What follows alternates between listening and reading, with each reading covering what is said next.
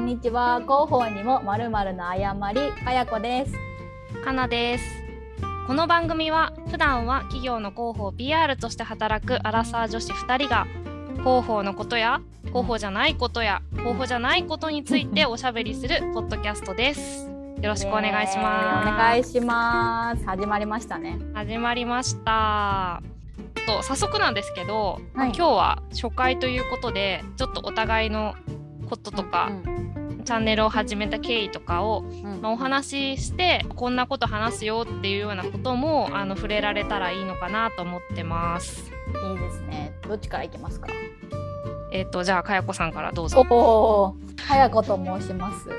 古典というもう言っちゃうんですけど会社で 広報をしてましてで実はまあ広報としてはめちゃくちゃ新米でもう古典に入社したのが昨年の5月末なんですけどそこから初めて広報というキャリアを歩み始めました実はですねアメリカのヒューストンに住んでおりまして日本とは今時差が15時間日本マイナス15時間あり完全リモートで時差ありで古典で新米広報として働いているとそんな感じです。すごいですよね時差15時間。そうなんですよね。まあなのでこの会話も時差15時間であのあそうそうそう収録してるっていう。ことですね収録してます。はいえー私は、えー PR 会社にいたり企業の広報をしてたり、まあ、社会人になってからはなんだかんだずっと、まあ、10年以上広報関係のお仕事をしてますね。うんうん、プロフェッショナルですよ。かなさんと私はどういう関係かっていうとそうそうですね。だからその古典で私が未経験の広報として始めたんですけど古典のやり口としてですね こうジェネラリストを雇ってジェネラリストのアドバイザーとしてスペシャリストの方にお願いするっていうのがあってやっぱジェネラリストは割とこう吸収が早かったり何でもできたりするのでそのジェネラリストにスペシャリストに教えてもらうというのがこのスタートアップの状況において一番まあ言ったらコスパがいいというところがあってその 古典の候補におけるスペシャリストはかなさんだということですね。だから何ですかねボスですかね。いやいやいやアドバイザーです私の。そまあ、やり口っていうとねなんか悪いことしてるみたいですけど 全然そういうことではなくて私は私であの店と関わることによってこう日々新しい刺激をいただいてるのでお互いにとって良い関係の作り方がこの形だったっていうことうですよね。本当ですね刺激与えれてたのはすごい良かった。私はもう完全に享受してますんでもうありがたい だから毎週1時間ミーティングしてて仕事で始まった関係なんですね私たちね。そうですねそれがねじわじわと仕事の話してるんだけどその打ち合わせの最中にこうね妙に意気投合するというか。そうそう。なんかもしかしてすごい盛り上がる可能性あるなみたいな。そうそうなんですよね。それでこっちは深夜むそっちは朝みたいな。そうそう。あのオンライン飲み会しましょうとか言ってこっちはバリバリ朝8時とかやけど飲み会をするっていうことから始まりか。それは初回からもう普通に3時間ぐらい喋ったんでしたっけ？そうですね。だからそれでこう永遠話せることに気づいてしまったっていう。そうそうそう。あれ？これ下手したら一生喋るなみたいな。ことがあって。でそう気が合うっていうのもあるし私たちは本当にね年も一つ違いだし、まあ、性別も一緒だしこうちょうどね冒頭の紹介にもありましたがアラサー女子の境遇とかでいろいろ感じることとかすごい似てて。なんかそうなんですよね。性格全然違うのに似てるとこめっちゃあるみたいな。そうなんかちょっとしたこう視点の持ち方みたいなのがあんまり話さなくても通じるっていうそれがすごい居心地がいいっていうね。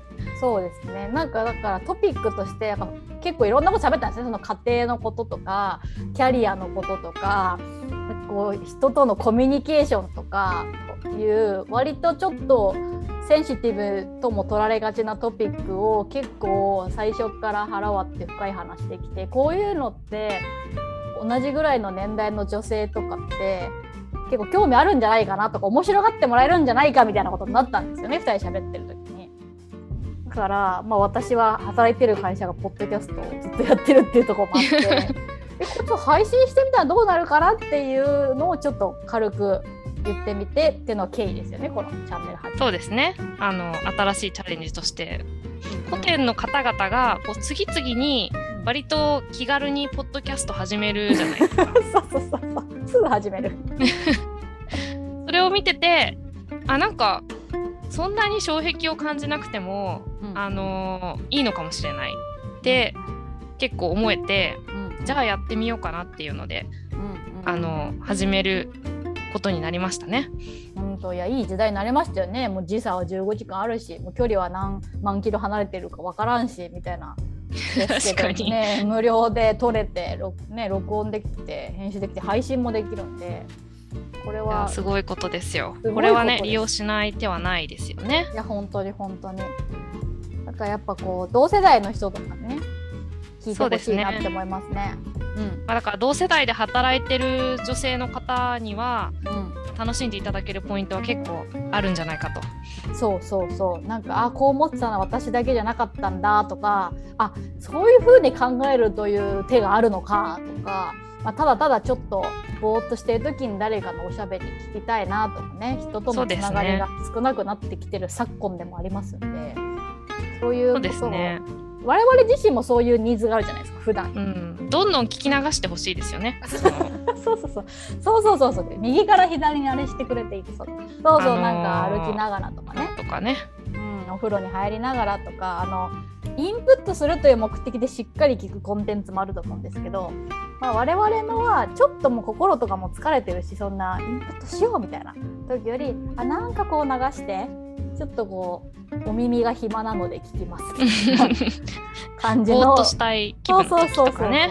そうそういうニーズがまず私自身にもあるんで今ちょっとインプットじゃなくて誰かのおしゃべりだけどちょっとクスッとできたりそうそうみたいなの聞きたいなっていうのがあるんで、まあ、そういうところを、ね、埋められたらなと思っております。そうですね。うん。でちなみにこのタイトルにした経緯なんですけど、そのあの広報にも筆の誤りっていうね、うん。あの慣用句なのかな、ことわざなのかながあると思うんですけど、まあ、その広報と仕事としての広報を、まあ、かけてるんですけどうん。これは私がこの言葉を思いついた時に思ったんですけどまあいろいろこう日々失敗してたりとか、うん。まあ、うっかりしたこととか、うん。まあ、そういうこともこういろいろまあねこれだけ30代にもなればね いっぱいあるんですけどまあ、そういうのを、まあ、ぶっちゃけて、まあ、うんどんどん話して、まあ、うん。それを、まあ、自分で自分をうん。許していって、まあ、楽になっていこうよみたいなそういう思いも実は込めて、まあ、こういうタイトルにしたらいいんじゃないかなと思ってうん。いますね。いやいいですよね。誤りっていうことがタイトルに入ってても謝っていこうよと。謝罪じゃなくて間違えていこうよとそうですね。それを私たちのデイリーライフみたいな感じで。そうそうそう。謝罪ではなくてね。そうそうそう。ミ間違っていくそうそうそう。もう謝りしかないからもはやこの年になったら。そうそうそう。そんな謝りを隠してもしょうがない。そうそう。もう許容してオープンにしてそれが私ですけど何かぐらいの精神でいきたいですね。あと〇〇の謝りってしてるのは何の謝りか考えましたよね最初ね。候補そうですね。なんかかけてどどうしようかみたいな発信の誤りとかもいろいろ考えたんですけど本当に我々さっきも言ったけど日々謝ってますからもうそこは限定せず まるの誤りと。だから回によってはねその今日はまるがこれですねみたいなテーマがね、まるにそのテーマを当てはめて話していくのも、まあいいかなと思うんですけどそうですね。はいめちゃめちゃいい。多分ねどんな感じのこと話すのかっていうことで、まあ、今日はちょっとじゃあかやこさんの方から話題を何かあれば。いや最近ショックだったことがその、はい。まあ、古典のね同僚で何歳だ？ろう25歳とか26歳のね若手がいるんですよ。もうすごい仲良くしてるんですけど。でその子にの「いやもうもうほんと優しいね。ほんとバファリンだね」って言った時に なんか「あうん」みたいな感じだったんで「ん？えもしかしてバファリンの例え通じてないのかなと思って。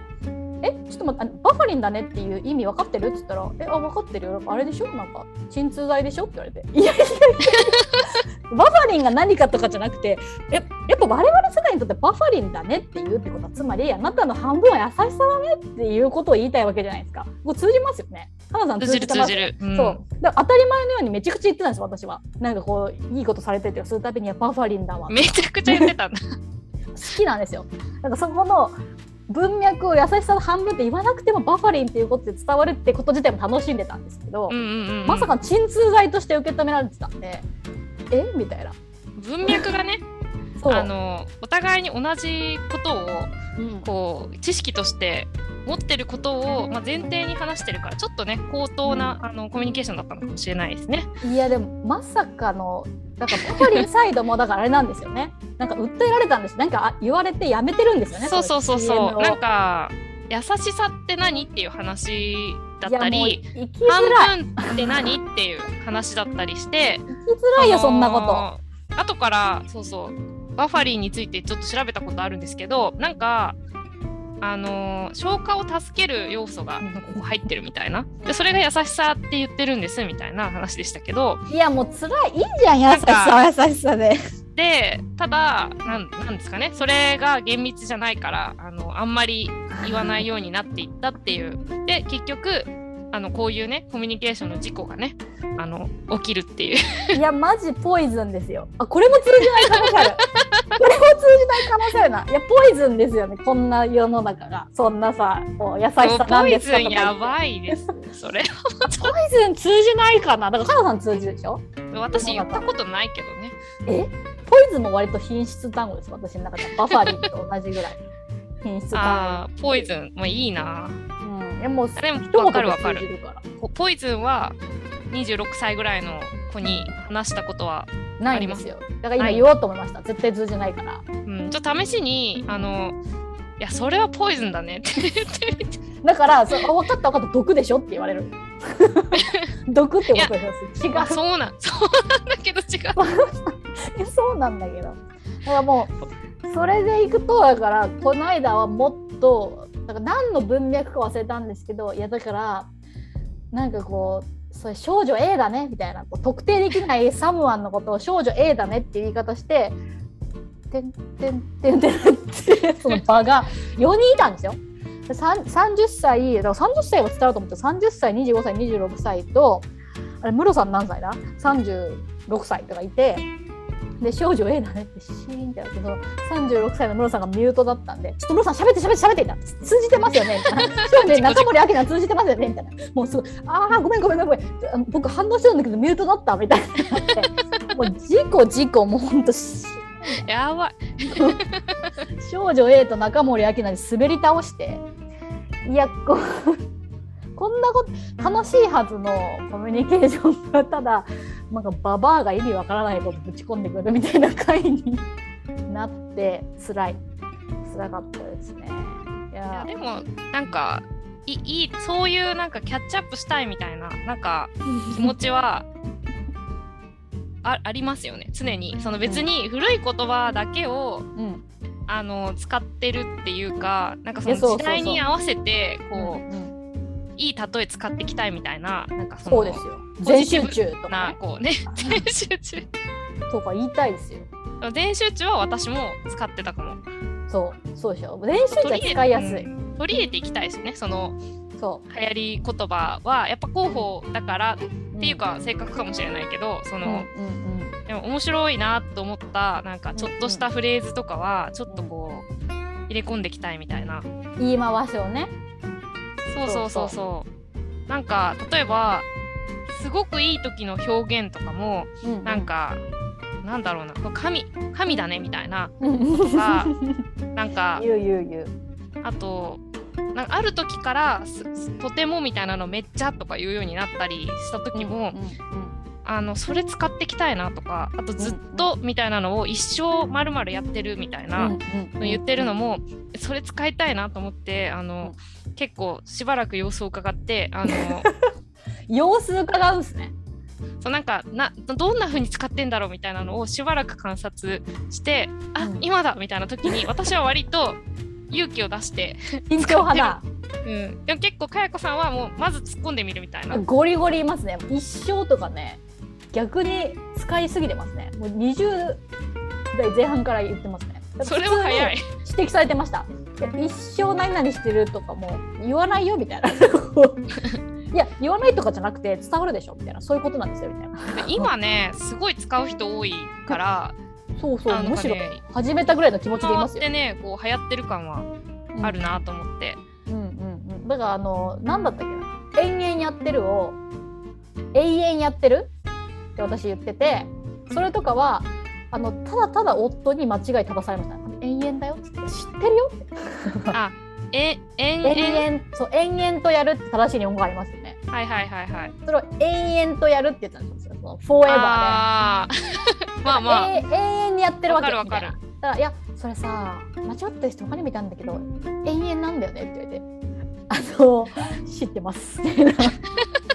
悪いんですけど知ってますと思ってあえてその方は知らないですかですけど私はあえて言ってますとそこあそ言葉遊びしたいタイプなんですよ私はそうだから間違えないでほしいですよね。その、ま、言葉を間違えてるんじゃなくてあえて使ってるっていう。そうあのねなんか重複とか重複とかそういう感じじゃないんですよあのちゃんと間違えててでも面白いのがそれこそムロさんとかそう歴史調査チームですね古典のはいはい。使う単語がちょっと文学的に難しいんですよ。この間とかもなんか認否人みたいな言い方されちゃってさ認否人？だ誰にそんなこと言われるんだろう。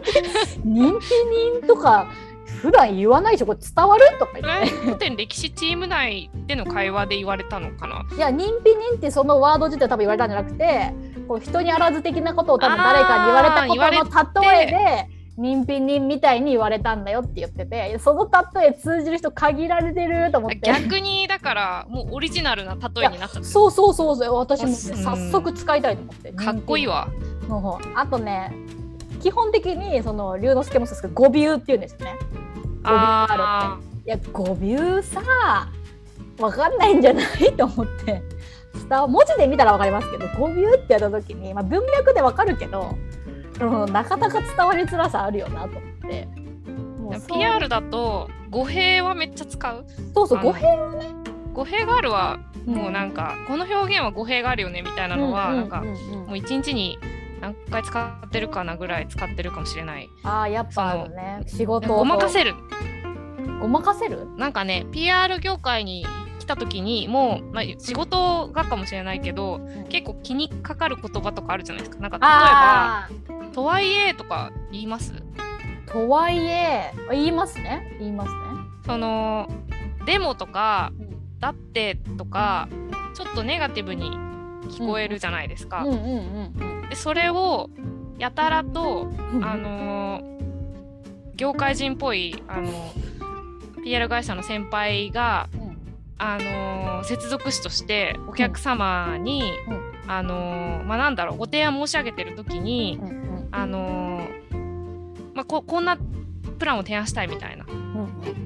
ただ、あのまあ、結構費用かかりますよとかなんかそういうようなことを言いたい時とかに、こういうふうに頑張ったんだけどちょっとうまくいきませんでしたみたいなことを言うのに、とはいえっていうこの独特な発音で「とはいえ」を言うっていうのがあってえそれかっこいいなと思って。いやそれはね私思いました。かなさんとはいえめっちゃ言います。そう。でもう完全に自分のものになっちゃったんですよ。インストール完了。もうこれはだからデモを言わないためのあああ手段ですね。の手段なんですよね。そのちょっとネガティブじゃなく聞こえるみたいな。なるほどね。相手の言ってることはわかるし、うんうんそれに対して私は agree なんだけど、うんうんうんなんだけどこういう視点もあるよねとかうんいう時に、あうんうん。の、使えるっていう。こう取り受け止めてるよってねこうやっぱデモはちょっとこう否定がね強いですから。そうそうそうそう。相手の言葉に対していきなりデモっていうのは NG ですみたいに習いませんでした。いいなあ習 習ってないですけど。習ってないけどあの人生日本で生きていく中でさしてきましたね。そうそうそう。だからねこう所属する組織とか所属見てきたなんか映画とか聴いてきた音楽とかうんなんかそういうものの全てでこうね言葉がをアップデートしていくみたいなのは、まあ、まあ、楽しいですよね。ありま楽しいすねけど、まあ、時々事故が起きる。そうそうそう。バファリン的なね。うん、それまあ、でもバファリンは、まあ、みんな学んだ方がいいと思いますけどね。でバファリンはだってね言ってもこっちが多数派ですからまだ。人口比率によってまだっていうか結構悲しいかな。今後も割と長い間多数派なんですよバファリンが優しさが半分って分かる人口の方が。だからみんな学んでそこも交流してほしいこっちも若い言葉とかね。最新の言葉を取り入れていきたいから、そういうカルチャーがあって使ってるっていうこともポイズンなりバファリンなりもう少女 A は仕方ない仕方ないんですけど。あの分かってほしいなっていうのは。使っていただきたいですよね、むしろだから。そう。あのいいいいですよ。だってそんな優しさが半分だねって言ったって意味わかんないしそんな感想よくはな半分が何とか意味わかんないけど、すっごい優しいよねっていうより、そう。それはバファリンだねみたいに 言われた方そう。あが。なたはもう半分も優しさだねあなたのうちぐらいのことなんですよ。構成要素のうち。そうそのくらいの優しさを受け取ったよっていうね気持ちがそうそうあの分かれば伝わるから。うんうん。なんか何かで読んだんですけどその何か言われた時のその表現する語彙の数がうん。多い人の方がうん。切れにくいっていうかあと共感性が高い。そのあなるほど、何かを聞いた時にうん。なんか面白いか面白くないかとかやばいかやばくないかしか あの表現できないとうんうんその他者を理解することがなんか難しいらしいんですよ。選択肢ですもんね要はね。語彙がね。そうそうそうそう。だからいろんな言葉でその細かいニュアンスを表現できる人の方がうんうんうん。なんかその相手の気持ちをうんなんか理解したりとか、うん。こう気も逆にその自分の気持ちを伝えたりとかっていうのが上手らしいんですよ。だいやからわかるわかるまあ、いつまり何が言いたいかっていうと、かやこさんはあのそういうことだったんですね。すごくいいように言ってもらいましたね。でもそれはある あると思いますよやっぱこうね怒りとか湧いた時に、まあ、それこそ怒りってね一時感情じゃないとか言うじゃないですか。じゃあ一時感情何なのかな？何から発展して起こってるのかなの時にやっぱ語彙が多い方がいいですよね。悲しみなのかそうなんですよいなのかだから嫉妬なのかとかこういっぱい持ってると自分の中で選択肢もあるから。そうなんですよ。説明できるかどうかっていうのが結構重要だっていううんうことなんで、もうなんかそういう意味ではその今らしい文脈の言葉もどんどん入れていってうん。でそれを使うことで相手の気持ちもまあ分かったりするからうんうんそうだから、あのーやっぱり皆さんにもバファリンを使っていただけるようにね。これからも、我々はあの使っていきます負けじと滑っていけばいいんじゃないですかね。そうですね。もうそこは別にわからないからといってバファリンの使用をやめないので 言葉の意味での使用をやめないので。ねだってあー面白い。前も言ったよねみたいな。なんでバファリン通じてないのみたいな感じの もうもう動ねきの姿勢で、私たちの中ではね公認の言葉だよねっていう感じで、ね、そうそうそうそうそう。だからもうこれは 思い出してました。そうさまた最後に一個いきますけどだからいかんざきが通用しなかったっていう。いやいかんざきは私もよくわかんないけど。いや分かってほしいなこれはね。だからねもう何年前ですか？もうな20年ぐらい前か。もうか選挙でね、まあ、神崎さんっていういたんですよね議員の。その時にその CM の CM だったけどその選挙の時のねあれでなんか「いかんざき」みたいなの言ってたんですよ。グッみたいな感じで。だいかんざきと神崎をかけてるわけねと思って一発で気に入ってそれからもう応用に重ねる応用そうはさせんざきとかは違う元ネタはわからんみたいな。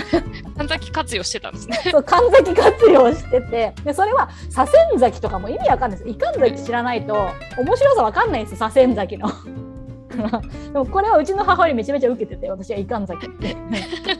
で それはいまだに私はいろんなところで言っててそれもだからもうだ若いから子に言ってポカンとされるみたいな。そうなるともうその当時の文脈とかじゃなくてただのあのかやこさんがそういう風に喋ってるっていう話になりますよね。あそうそう私の個性の話です。うん、そうそうそうそう。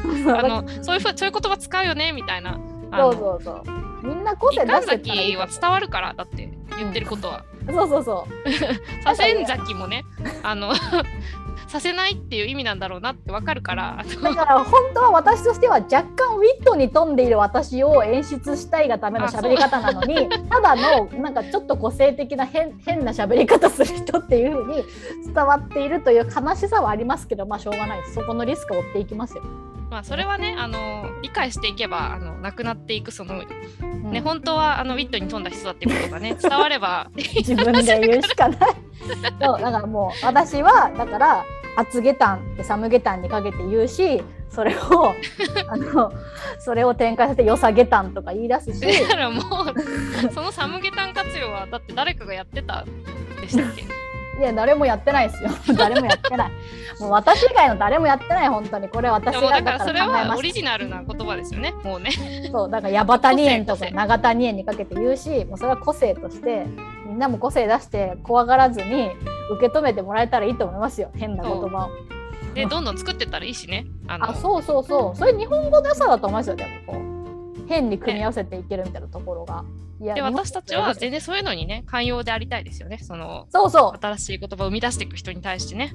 そうコミュニケーションを普段ね気をつけてどうやったら一番伝わるのかっていうのでそんな変な言葉とかを 排除していきたいみたいな仕事柄ありますけどそうではない。ね。リリースを書くときはなんかもう助詞とかうん。主語、述語とか、あのら抜き言葉とか、うんあのーもう一個一個ここの敬語は正しいのかとかもう一言一句全部丁寧にチェックうんしてもう自分でもうんざりするんですけどわかりました。別にでもねあの日々使う言葉に関してはなんかこうなんていうんだろう柔らかくありたいなっていうのはそうそうそこでね職業病をね持ち込まずにね。そうだからね若者言葉をちょっとチャレンジして使ってみて、まあ、失敗したとしてもあのまあそれはその時代をやっぱりキャッチアップしていきたいっていうこう思いもあるからね。いやいやもう若者言葉って響きがもう自分のポジショニングがもう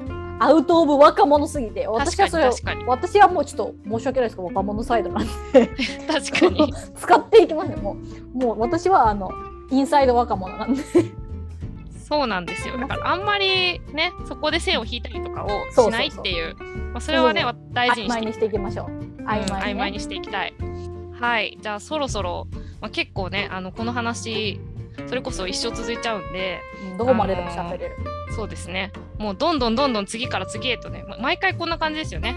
うん私とそうそうそうかやこさん。が喋るとこの数珠つなぎみたいにあの次々事例が出てきてこううん。でちょっとずつ話がずれていってそうそう何を喋っていたのかはもうわからない、わかん。ないけどずっと喋ってるみたいな。うん。まあ、その様子もね、お届けできればと思いますけどね。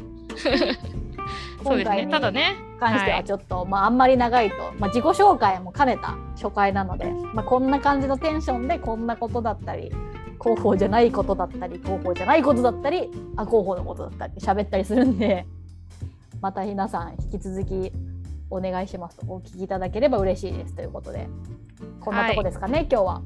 こんな感じでゆるーくねはい、話していきたいと思いますので、やっていこうと思います。今後ともよろしくお願いします。